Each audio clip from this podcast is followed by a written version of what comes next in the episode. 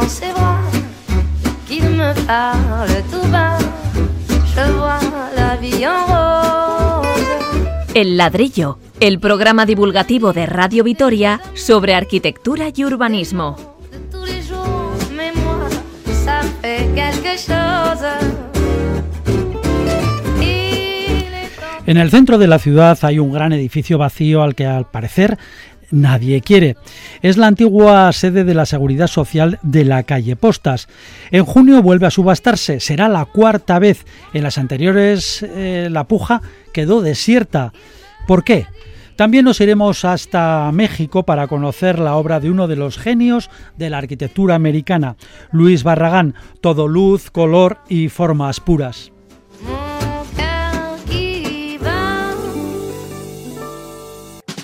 De las famosas y abundantes ayudas europeas para la rehabilitación de viviendas se ha escrito mucho.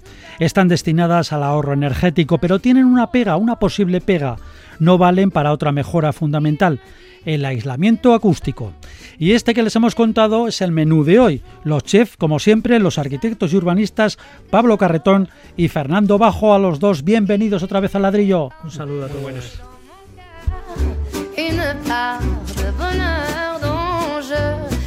Para proponer y preguntar a ustedes que nos escuchan, cuentan con el correo electrónico el ladrillo arroba eitv.eus y el WhatsApp de Radio Vitoria en el número 656-787-189. Yanirias Puru se encarga del control de sonido en el micro Paco Valderrama.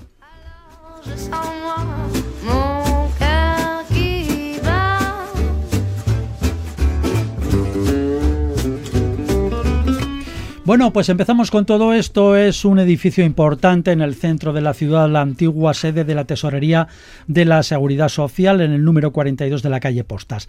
Quedó vacío cuando el organismo se trasladó lejos, a Ibayondo. Son 2.700 metros cuadrados en sótano, planta baja y seis alturas. A mitad de junio se subastará por cuarta vez. Las tres anteriores no interesó a nadie. ¿Será por el precio? No llega a 3 millones de euros. ¿O será porque no puede convertirse en viviendas? Bueno, pues eh, de, de todo un poco, ¿no? Eh, lo curioso es que es ya la cuarta subasta. eh, precisamente hace un año estuvimos hablando también de la tercera en estos micrófonos y sigue un poco estancada esa situación. Eh, ¿Qué pegas puede tener? Porque el edificio es céntrico, tiene altura, etcétera, ¿no? Lo que pasa que en estos momentos, urbanísticamente, con las ordenanzas de aplicación, es de uso terciario. Uso terciario que quiere decir que son despachos, oficinas, etcétera.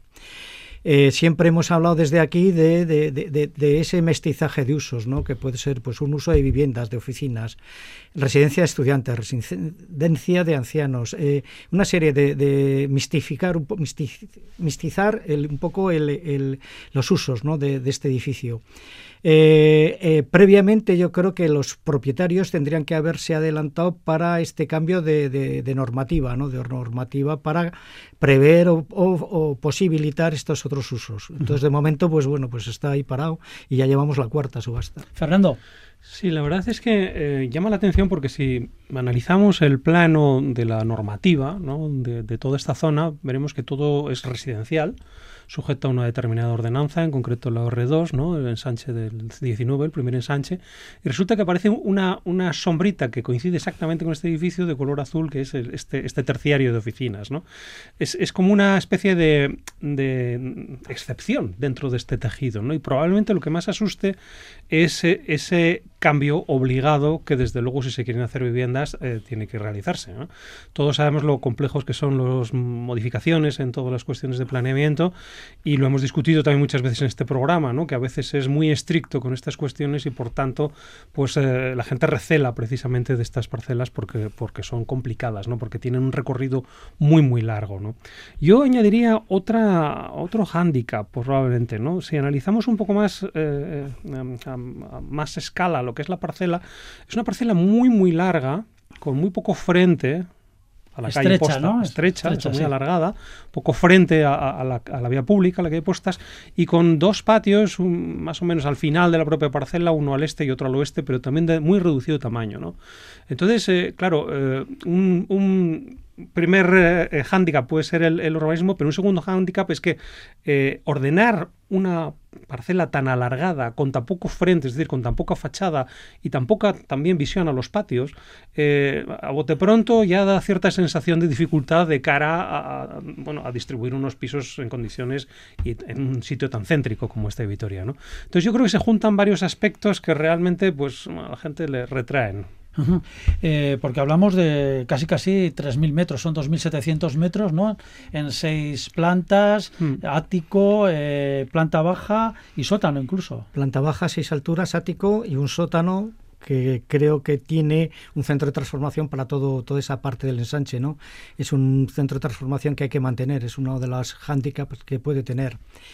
Eh, viendo un poco la, gestión que tienen que hacer, eh, tenemos como ejemplo eh, el edificio de dato de las antiguas oficinas del ayuntamiento, que ha pasado, ha, hecho este mismo recorrido urbanístico, ¿no? De, de, modificar ese uso terciario y ahora, evidentemente, por cierto, ya cuelga un cartel tremendo en el que se venden viviendas y, y, en este caso, tanto el de la Seguridad Social como el del ayuntamiento, antiguo ayuntamiento, es goloso el local comercial. Claro, es un local comercial en el centro, entonces pues tiene, tiene, tiene ese valor.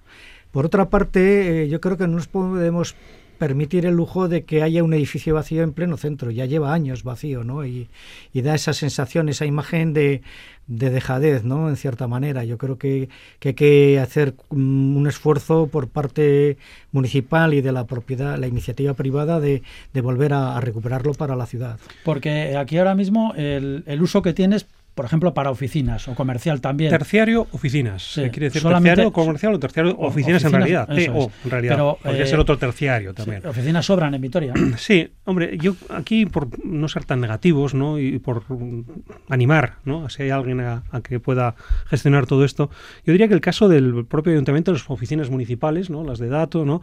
En realidad la calificación era de equipamiento, de equipamiento administrativo. Es decir, es un poquito distinto, ¿no? ¿Por qué lo digo? Porque, claro, el valor de eh, los edificios es, según lo que se puede hacer en ellos, ¿no? Y el de las parcelas también, ¿no? Un equipamiento, en realidad, eh, no suele ser tan atractivo como un terciario, ¿no? El terciario se le supone que precisamente por tener un valor, vamos a decir, productivo, comercial, o en este caso de oficinas, teóricamente tiene una valoración superior a lo que sería un equipamiento, ¿no? que es una cuestión de servicio puro y duro a la, a la sociedad. ¿no? Entonces, eh, bueno, desde ese punto de vista yo entiendo así un poco de lejos, que el cambio sería más factible de lo que fue el del equipamiento administrativo en el que estaban las oficinas técnicas municipales en la calle Dato. ¿no? Luego, creo que, que, aquí habría que ser, o habría que por lo menos adoptar esa flexibilidad que siempre hemos dicho que, que no es que se trate de un urbanismo a la carta, sino que es un urbanismo para la ciudad, es un urbanismo que hay que buscar aquellas potencialidades que tienen cada una de las parcelas precisamente para obrar en la conveniencia de todos los ciudadanos. Y yo creo que los ciudadanos lo que necesitan es no tener más edificios vacíos en el centro de la ciudad. Sí, parece ser que mm, hay como movimientos ¿no? de promotores privados que han visto el edificio, se han interesado por él y este contactar con la propiedad para visitar este edificio hace que se anime la Seguridad Social a, poner en venta esta cuarta oferta de este edificio que mantiene el precio, aún el 40% que había bajado en la tercera subasta, mantiene el precio en esta cuarta subasta. Sí, que no llega a 3 millones, 2 millones 800 millones, Eso es, 2 millones 830 mil euros. Parece ser que puede que, entre en esta subasta alguna alguna alguna oferta no alguna oferta económica no sé qué tipo de uso pero bueno la gente los promotores privados pues habrán hecho sus números y puede que hagan alguna oferta y esperemos al 10 de junio a ver qué resultados da. Lo que ocurre es que mm, eh, si lo que queremos es hacer, sacar una rentabilidad al edificio y hacer viviendas, por ejemplo, que es lo que priva ahora, eh, como decía Fernando, primero es, es, un edificio relativamente complicado por su estrechez, pero luego todos los trámites que hay que hacer, plan general o en fin, es, bueno, pues son a, los que desgraciadamente estamos acostumbrados constantemente, ¿no? Sí, son trámites que, bueno que se hacen, se, hacen a diario. El ayuntamiento tiene que aceptarlo, lógicamente. Eh, bueno, debiera, ¿para qué vas a empezar a hacer papeles? Por supuesto, pero bueno, ese es el gran miedo, ¿no? Yo creo que lo debiera aceptar por eso que hemos dicho, ¿no? En una calificación pormenorizada en la que todo es residencial, lo que llama la atención es que haya una sola parcelita estrecha que sea terciario oficinas. Es decir, es una anomalía realmente hoy esa calificación pormenorizada dentro de esa políticamente también puede ser complicado. Es decir, bueno, Eh, parece que se está bueno, beneficiando a promotores privados. Aquí políticamente intentamos no hablar, pero urbanísticamente, desde el punto de vista técnico, tiene todo el sentido que ahí no exista esa anomalía y que sea toda una manzana residencial. O sea, desde el punto de vista técnico no hay la menor duda al respecto. Porque no olvidemos además que, por ejemplo, fijándonos en el otro edificio cercano, el que hablaba eh, Pablo de las oficinas, antiguas oficinas de la Hacienda Municipal en Dato General Álava, eh, ya se van a hacer 20, alrededor de una veintena de pisos, ya está todo calculado y el ayuntamiento solamente en plusvalía se va a llevar casi un millón de euros. O sea, que- Sin, que son- sin duda alguna. Si eso, eh, para eso las arcas municipales siempre es una Sí. operación fantástica. ¿no? Pero- Lo, lo que pasa que es que era un edificio en esquina, que tiene un patio Sí. más grande. Bueno, Sí, la- lo más son- goloso. esa- las condiciones físicas son mejores. Eh, sí que van a tener que pagar porque ese cambio de uso tiene unos coeficientes de valoración que hay que, hay que pagarlos. No obstante, visto lo visto, yo creo que la Seguridad Social tenía que haberse adelantado, haber hecho una gestión urbanística de, de eh, aplicar a ese edificio unas ordenanzas mucho más flexibles, lo que hemos comentado. O sea, legalizar en cierta manera, urbanísticamente legalizarlo para, para poder eh, mantener cualquier tipo de usos, o tipo residencial, tipo residencia de estudiantes, hotel, etcétera, para que el posible comprador vea que, que, es un hándicap que sea solo terciario, ¿no? sino que, que, puede puede hacer, que legalmente, urbanísticamente, podría hacer otro tipo de, usos, como puede ser el residencial, que es el, uso característico de la zona, ¿no? Se habla cuando, cuando es residencial el barrio, pues ese, el uso característico es el, residencial. Muy bien, bueno, pues vamos a ver qué pasa en la cuarta, en la cuarta subasta de este edificio del centro, que como decíamos al principio, parece que, pues que nadie quiere.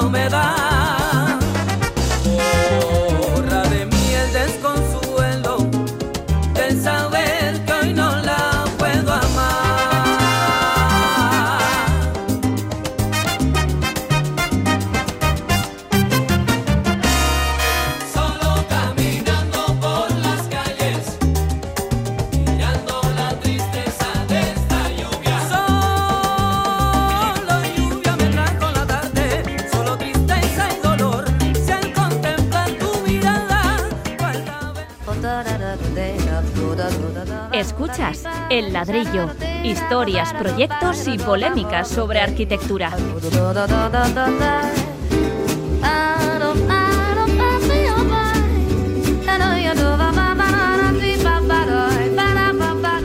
Ay, cómo nos gusta viajar en el ladrillo, así que ahora nos vamos, nos vamos hasta México, luz y color en México.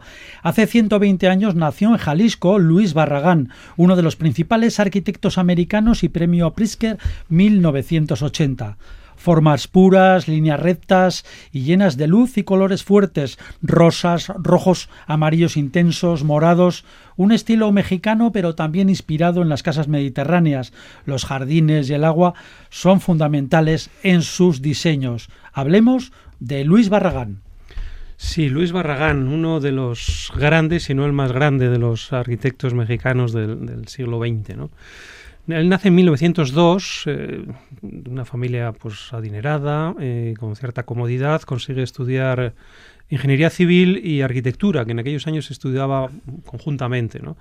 Y, y casi sin recoger el título, y esto le acarreó ciertos problemas a posteriori, eh, viaja por Europa, ¿no? Y, claro, cuando llega a Europa, pues, pues, pues conoce España, conoce el Mediterráneo, conoce Francia y sobre todo conoce eh, esa otra luz, ¿no? que es la mediterránea, no es la de México, no es la del, la del, la del país, vamos a decir, más eh, colorido ¿no? de, de, todo este Caribe. Bueno, y, pero vamos a ver, no podría quejarse porque la luz de México es una luz. Por eso, por potente. eso. Pero es otra, no es, es como otra. la es luz otra. europea del norte o, o la que tenemos en Vitoria. Al revés, yo, yo creo que lo, que lo que le fascinó es precisamente que, que en Europa, en la vetusta Europa, en la antigua Europa, hubiera tanta luz. Yo creo que eso le fascinó, ¿no? Y de hecho es, es lo que le hace reconocer muchas de las arquitecturas del Mediterráneo, muy interesantes, tanto del norte de África como del sur de Europa, ¿no? Con esa manera de comportarse ante esa luz, ¿no? Que es muy distinta a la arquitectura mexicana, precisamente, ¿no? Que aquí eh, realmente a esa luz normalmente hay menos colorido, ¿no? Y son las formas puras, las formas volumétricas, las que eh, se esculpen precisamente con las sombras de esa luz, ¿no? Si a esta sensibilidad extraordinaria que tenía este hombre ¿no? Eh, se le suma el conocimiento del Mediterráneo, de la tradición mediterránea, esa volumétrica, además de su admiración, por supuesto, en aquellos años por, por el movimiento moderno, especialmente por Le Corbusier, pues tenemos a un, a un racionalista, un arquitecto racionalista, que, que toma, vamos a decir, de primera mano estas eh, lecciones ¿no? del juego de los volúmenes bajo la luz del sol, que es la definición que precisamente Le Corbusier hacía de la arquitectura. ¿no? Y, y adopta para sí este lenguaje absolutamente volumétrico, sencillo, esencial, ¿no? en el Líneas que rectas, líneas ángulos. rectas, eh, prismas, eh, de lo mínimo, de lo mínimo. Y lo único, lo único que introduce será precisamente esas sombras, esos haces de luz y poco a poco ese color. Cuando vuelve a México, una larga, larguísima trayectoria profesional, poco a poco le va acercando, a veces influenciado por muchos de los colegas que tiene, que son también grandes artistas y arquitectos del tiempo, Diego Rivera, sin ir más lejos, Frida Kahlo, por ejemplo, ¿no? va poco a poco eh, adaptando esa arquitectura mediterránea, esa arquitectura racionalista, hacia algo más vernáculo. Es decir, se siente en deuda con la arquitectura mexicana y poco a poco va eh, contaminando, si se puede decir esta palabra, ¿no? de colores intensos esa volumetría tan adusta, tan austera, y colores intensos puramente mexicanos, ¿no? esos, esos fucsias, esos rojos brillantes, Le esos amarillos. de color nada, vamos. Sí, no, Le Corbusier tenía, tenía color, tenía una paleta de colores muy famosa, ¿no? Pero eran colores siempre muy pasteles. Curiosamente, Le Corbusier No esa fuerza. Quitando Ronsam, que sí tiene los tres colores básicos, en general su paleta de colores era, una, era mucho más tenue. La, paleta de Barraganes es exagerada, es preciosa, ¿no? pero precisamente con esa luz tan intensa de México, distinta a la mediterránea, como hemos dicho, eh, logra poco a poco modular con esa luz una arquitectura fantástica que es un equilibrio entre modernidad y tradición.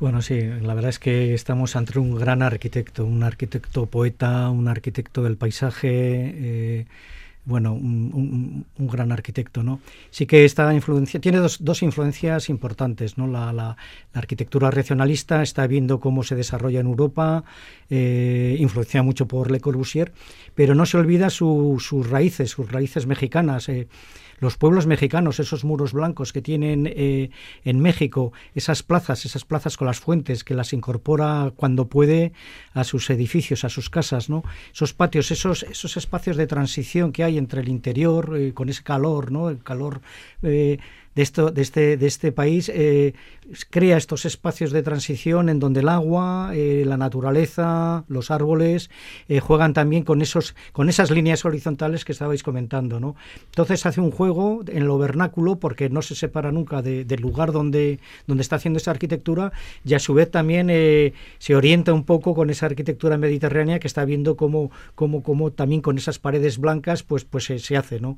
Luego eh, los materiales, los materiales son toscos, son suelos eh, de piedra, las paredes son unos raseos eh, rugosos, eh, quita todo, todo, todo tipo de, de símbolos o de, de ornamento, ¿no? Y, esa horiz- horizontalidad, esas fuentes, esos paisajes, pues hacen eh, de una arquitectura completamente inolvidable desde el momento que la ves, ¿no? Es un, es un gran arquitecto. eh, luego hablaremos un poco, bueno, Louis Kahn lo pone como gran maestro.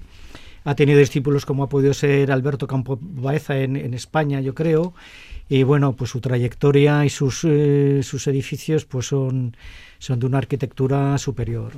Fíjate si era importante, Sí. Paco, ya que ha citado Louis Kahn, Pablo. Louis Kahn es, es uno de los cinco grandes del siglo XX. Vamos, y en, muchas, en muchos foros el más grande de todos ellos. ¿no? Louis Kahn es un arquitecto norteamericano de, de origen norteeuropeo, ¿no?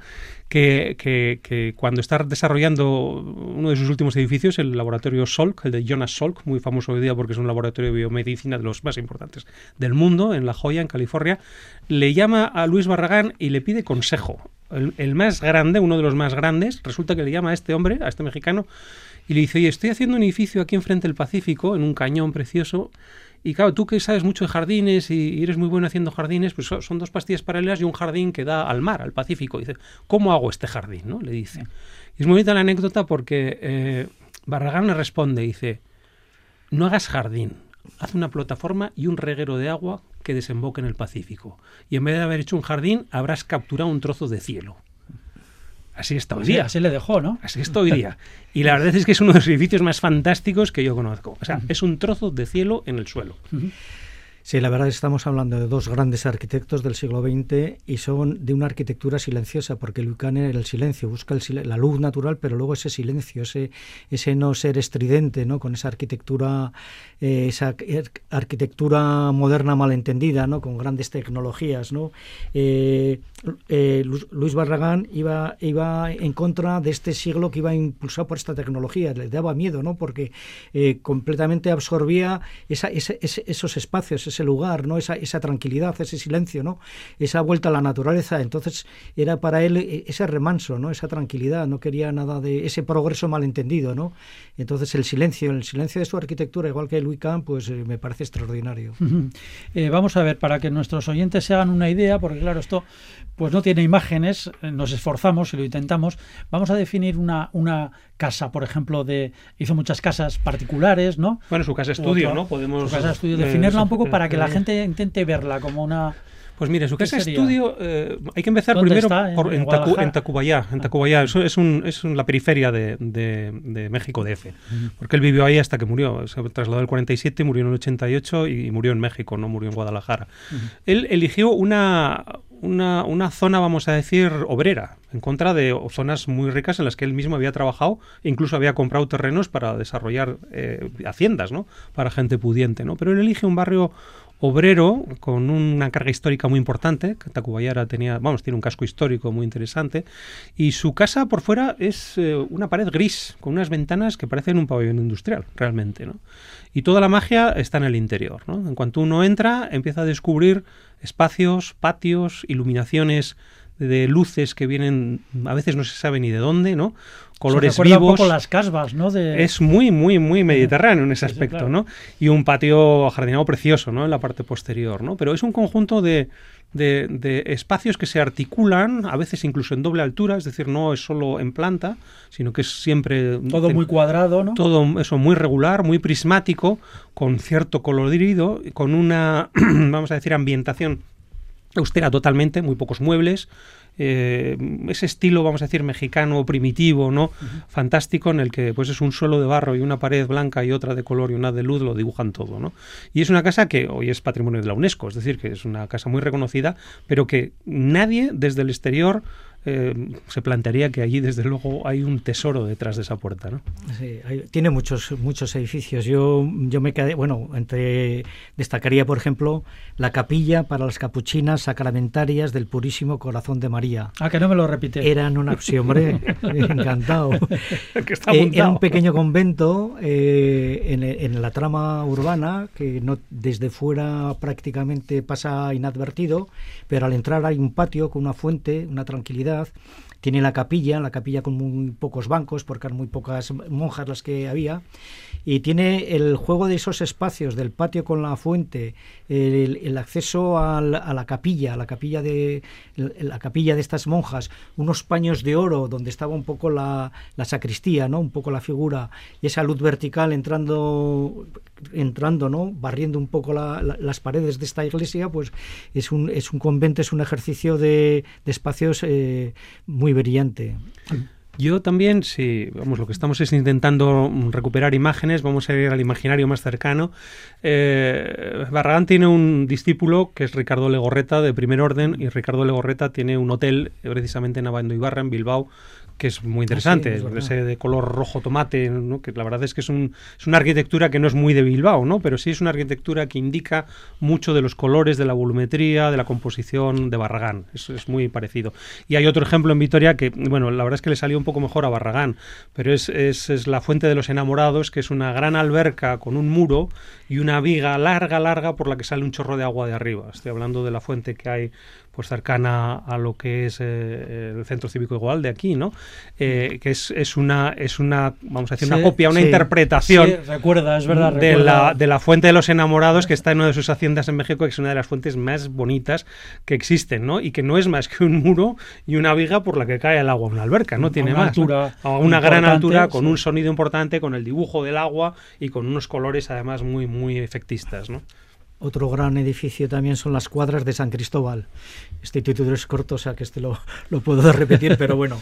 Y es muy recordado porque tiene unas láminas de agua, una especie de, de, de- de- de- un espesor eh, Unos de muy centímetros centímetros, con unos, unos porticados alargados. También tiene esta fuente que comenta Fernando, este, este caño de agua, ¿no? Mm, recordando un poco a Ronsard, ¿no? de Le Corbusier. Y hay unas imágenes, porque además era muy buen fotógrafo, y tiene unas imágenes con unos caballos ahí en el reflejo de esta lámina de agua, al fondo la, la, la- la vegetación, ¿no? los árboles, con unos colores, color calabaza o color fucsia y tal impresionantes.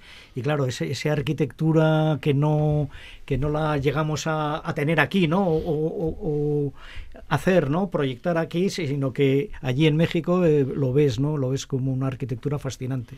Pues fíjense, Luis Barragán, eh, Frida Kahlo, también es que es parte de ese, de ese triángulo, ¿no? Que usted también Es, decía. es esa sensibilidad. con- no, la verdad es con que el muralista Claro, eh, Diego Rivera. con ¿no? Diego Rivera. Pero también John O'Gorman y bueno, todos los grandes nombres de los artistas mexicanos que son fantásticos. La- realmente, se- vamos, fue un momento, vamos a decir, de mucha efervescencia artística, ¿no? Y por tanto, yo creo que entre todos ellos se, apoyaron y han dado una imagen al mundo de lo que es el arte mexicano. Yo como anécdota quiero comentar que en el año 1993 la sede de Álava del Colegio Oficial de Arquitectos hizo una exposición de Barragán. Estuvo aquí un mes, una exposición de Luis Barragán en Vitoria, en la delegación de Álava, ¿Hace en cuánto? el año 1993, pues hace Ah. 29 años.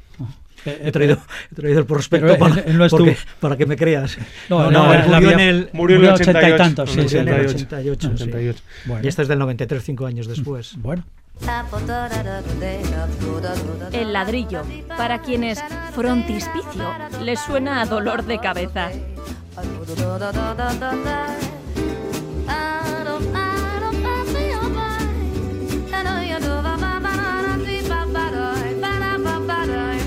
Bueno, pues dejamos México, su color, su luz. ¿Y qué vamos a hacer? Y volvemos al, al día a día cercano. A las muy importantes, por ejemplo, ayudas europeas a la rehabilitación de viviendas. Unas ayudas que están enfocadas al ahorro energético, al aislamiento térmico. Lo más habitual, lo vemos en bastantes edificios actualmente, son los revestimientos de fachada con placas especiales. Pero ¿qué pasa con el ruido? ¿Sirve el mismo aislamiento térmico para aislar también del ruido? Hablando de aislamiento acústico, eh, para diciembre hay que señalar que todos los bares y restaurantes y discotecas de Vitoria deberán tener sus locales insonorizados según recoge la ordenanza municipal. Se estima que solo cumple el 19% de los locales hosteleros. Hay formaciones políticas que están pidiendo que se amplíe el plazo. Bueno, pero esto es un poquito aparte o cogido un poco con pinzas porque de lo que hablamos es de las ayudas europeas. Y las ayudas europeas, como decíamos, es para la rehabilitación del ahorro energético. Vale, eh, bueno, yo creo, yo entiendo que la rehabilitación de los edificios debe de ser eh, una, una rehabilitación integral, que quiere decir no solo quedarnos un poco en el fachadismo, ¿no? en, en- en- rehabilitar la, la fachada, donde está, el, donde está evidentemente ese componente energético bastante importante. También en la fachada va el, el componente acústico, ¿no? Ese, esa barrera acústica que estamos hablando. Pero se tenía que enfocar eh, la rehabilitación, incluso las ayudas, no solo a, a ese concepto de, de ahorro energético, ¿no? Porque eh, esa rehabilitación pues eh, tiene que ser total, tiene que ser eh, eh, el tema acústico, por ejemplo, hay una normativa actual que quieren revisarla en el sentido de, de ser más es- estricta y más, más cumplidora de, una, de, unos, de unos estándares de, de acústicos mucho más, más severos, ¿no? Entonces, bueno, en ese sentido, pues eh, creo que, que tienen que retomar un poco la, la idea de que, que tiene que haber ayudas a, a la insonorización de los edificios. Sí, pero la cosa está como está, ¿no, Fernando? A ver, eh, yo voy a intentar sí, explicar muy someramente esto de los fondos europeos porque, no, vamos, me lo he estudiado y me cuesta, ¿eh? los des- eh, Next Gen- Generation, Next Next Generation, ¿no? Entonces, eh, bueno, la conclusión real, y, y salto antes a la conclusión que al estudio, es que en, realidad potencian eh, exclusivamente, prácticamente, la, la eficiencia energética, ¿no? Que parece que hoy día no hay nada más en la arquitectura, ¿no? Eh, por así decir, estos fondos se estructuran en, en dos paquetes, nivel barrio y nivel edificio. Hay que decir que el nivel edificio es ya el doble de las ayudas, de los eh, millones ¿no? que, que- que se van a destinar. Y, y- y es algo además que, que estos fondos pues llegan al Estado español, el Estado español los reparte a las comunidades y las comunidades establecen pues estas prioridades. ¿no? Sí, todo ese proceso ya está en marcha Exacto. y muy Entonces, avanzado. bueno, ya Sí. nivel barrio, nivel edificio, mitad el barrio. Es decir, que la regeneración eh, integrada de los barrios o de las zonas urbanas, pues está en demérito claro con respecto a los edificios, ¿no? Cosa que pues es una pena, ¿no? Porque la ciudad realmente es eh, la que disfruta la ciudadanía en su conjunto, ¿no? Y los edificios, pues depende de quién se decida o pueda o le den las ayudas, lo harán o no lo harán, ¿no? Bueno, en cualquier caso, eh, uno de los parámetros para obtener estas ayudas, el fundamental, es el de cuánto mejora usted eh, la eficiencia energética de su edificio. Y hay unos parámetros que van desde el 40 hasta el 80%, ¿no? Y según esos parámetros, del 40 al 60, del 60 al 80, pues obtienes más o Más menos o menos ayudas. dinero, sí. Exacto, ¿no? Pero claro, lo que te está ayudando, lo que te está diciendo si vas a tener esas ayudas es realmente la cuestión energética, ni la cuestión acústica, ni nada parecido, ¿no? Y en cualquier caso, eh, hay dos aspectos, vamos a decir, colaterales a esta ayuda que como digo, está basada fundamentalmente en la eficiencia energética, que son la accesibilidad, que normalmente siempre va unida, pues el ascensor, los patinillos, etcétera, etcétera, y la habitabilidad del, edificio, ¿no? O sea, se pueden mejorar cuestiones pues, de mantenimiento del propio edificio, de salubridad, etcétera, etcétera. Pero como digo, es algo completamente enfocado a, a la cuestión energética y desde luego no a cuestiones urbanísticas ni nada parecido, ¿no? Pero eh, vamos a ver, sí, eh, una pregunta. Eh, si estamos haciendo eh, una mejora en las cuestiones energéticas, es decir, ponemos un, un forro, como decíamos, a la fachada, también se cambian las ventanas, estamos haciendo también un aislamiento acústico. Sí, también, también, de alguna manera, de alguna manera, pero no del todo, porque acústicamente tienes que hacer una caja dentro de una caja. O sea, el concepto de acústico tienes que insonorizar. Bueno, es que el sonido es todavía más complicado que lo que sería el, Ahora, ese sonido, por ejemplo, es que se le han caído los cascos a Fernando al Bajo. torpe Vamos- de Fernando Bajo. No, está, no, no, está no, claro. nos, pa- nos pasa mucho. o Ahora sea lo que- recojo y los pongo en su Muy bien, muy sitio bien. ordenadamente y ya está. Eh, Eh, las cosas del sonido. las cosas gráficas. Bueno, en cualquier caso, el sonido es, es más es, es distinto. Primero, porque vamos a ver, el sonido principal y molesto de las viviendas es un sonido interno, es el sonido de los vecinos, es el sonido de las instalaciones. Ahí quería ir, por el eso se lo he dicho, sí. O sea, el, el sonido de fuera, pues hombre, no ser que vivas al lado de una autopista, no suele ser un hándicap, ¿no? Es cierto que el aislamiento acústico eh, a veces, eh, bueno, se, se ve mejorado por el aislamiento térmico, pero las condiciones del aislamiento térmico son muy distintas. El ruido se estudia con ruido aéreo y ruido de impacto, que son dos realidades distintas. Pero por mucho aislamiento térmico que, que tengamos y hacemos esto en la pared, pues realmente la pared va a seguir sonando. Hasta, y, sí. y es que hay que, por eso hay que desacoplar todas estas cuestiones. Luego es un poco distinto. Sí, eh, vamos a ver, el, el año pasado hubo un congreso en Vitoria sobre los fondos de recuperación aplicados a la rehabilitación de viviendas del País Vasco, el 28 de octubre del 2021. Eh, yo leí un poco los resúmenes que hicieron algunos expertos que asistieron a este congreso y un poco en resumen sería, eh, hay pocas ayudas destinadas a viviendas, falta una capacidad de gestión, porque claro, estos fondos hay que gestionarlos, hay que tener una capacidad de gestión. Eh, eh, otro tema que es el que estamos comentando, que es las, las ayudas están dirigidas al ahorro energético. Luego también hay unos plazos, una- unos plazos para la obtención de, estas ayudas. Si no cumples los plazos, pues no, no, llegan las ayudas, ¿no?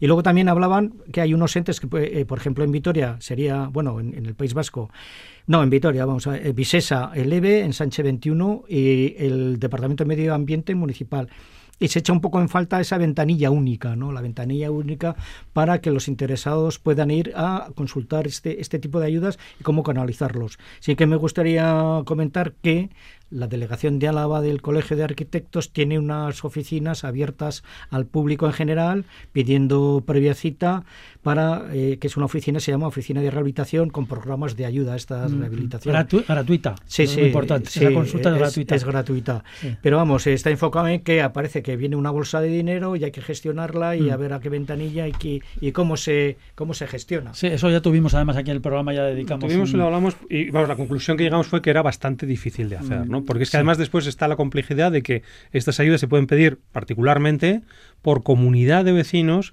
y también como lo- el antiguo Renove, es decir, por una serie de Sí, comunidades, pero, manzanas, eh, no olvidemos el tema central, que es el tema de que el, el aislamiento acústico. O sea, eh, ahora tenemos también el asunto de los bares, de los restaurantes, que tienen que terminar, bueno, llevan 12 años de plazo.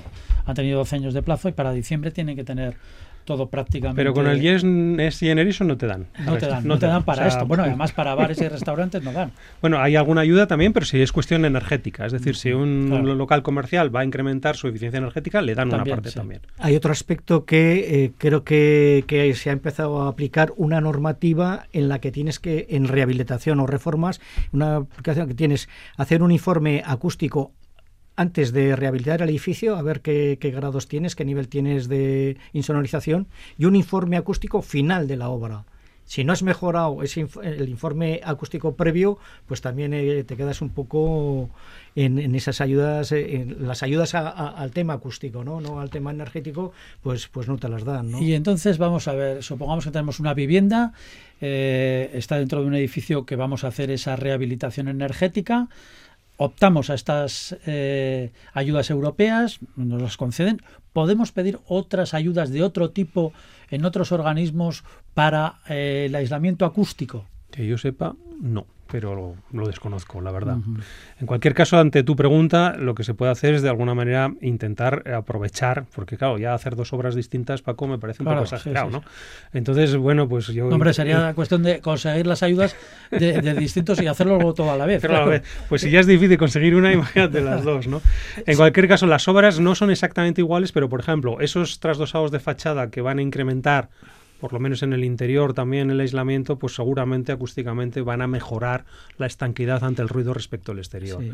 Y después, el ruido interno de la propia vivienda, pues al final lo que hay que hacer es trasdosar o encapsular, vamos a decir, aquellas estancias precisamente para que el ruido no se transmita. Sí, porque porque muchas no veces lo que otra. hablemos, jo, los vecinos, se les oye todo, Ujú. eh, no sé qué, se oye la cisterna, Pero bueno, el va- perro, vamos a poner el caso de aislar el, con- el hijo que pegas en la contra la, y nada, caja de sí. escalera, ¿no? Que oigo los pasos de la gente que sube por la escalera, Sí, ¿no? o el ascensor. Bueno, pues la escalera en realidad es un local no calefactado. Si nosotros eh, trasdosamos por las fachadas, vamos a decir, internas de la vivienda contra la escalera, estamos obteniendo una mejora eh, térmica, por tanto eficiencia térmica.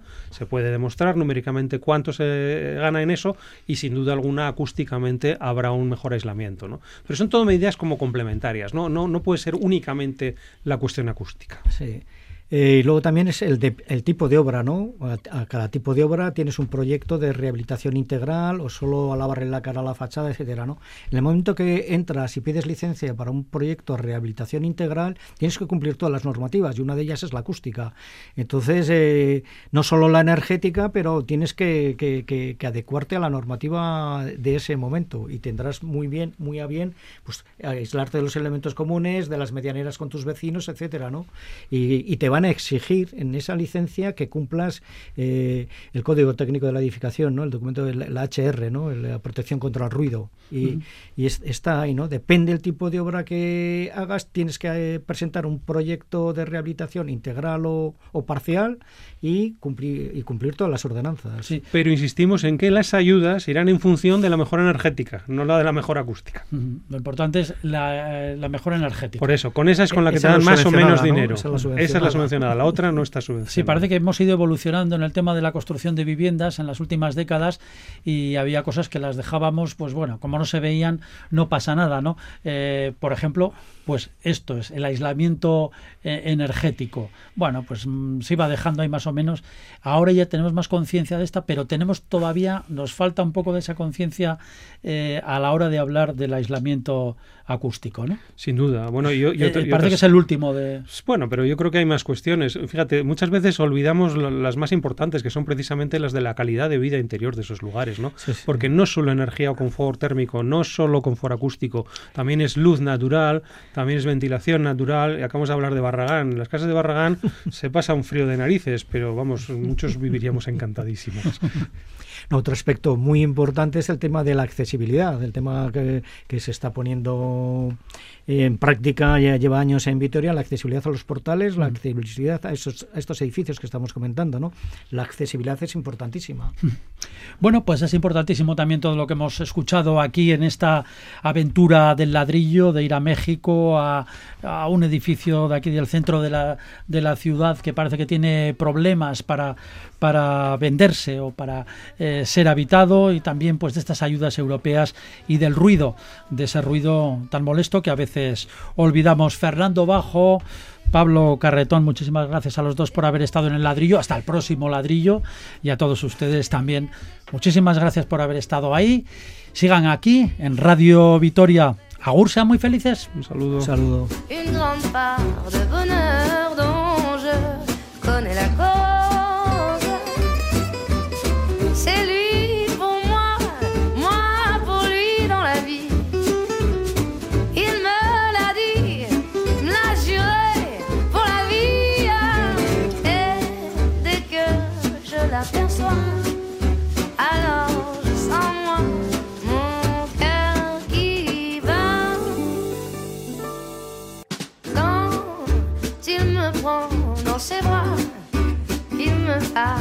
Tout bas, je vois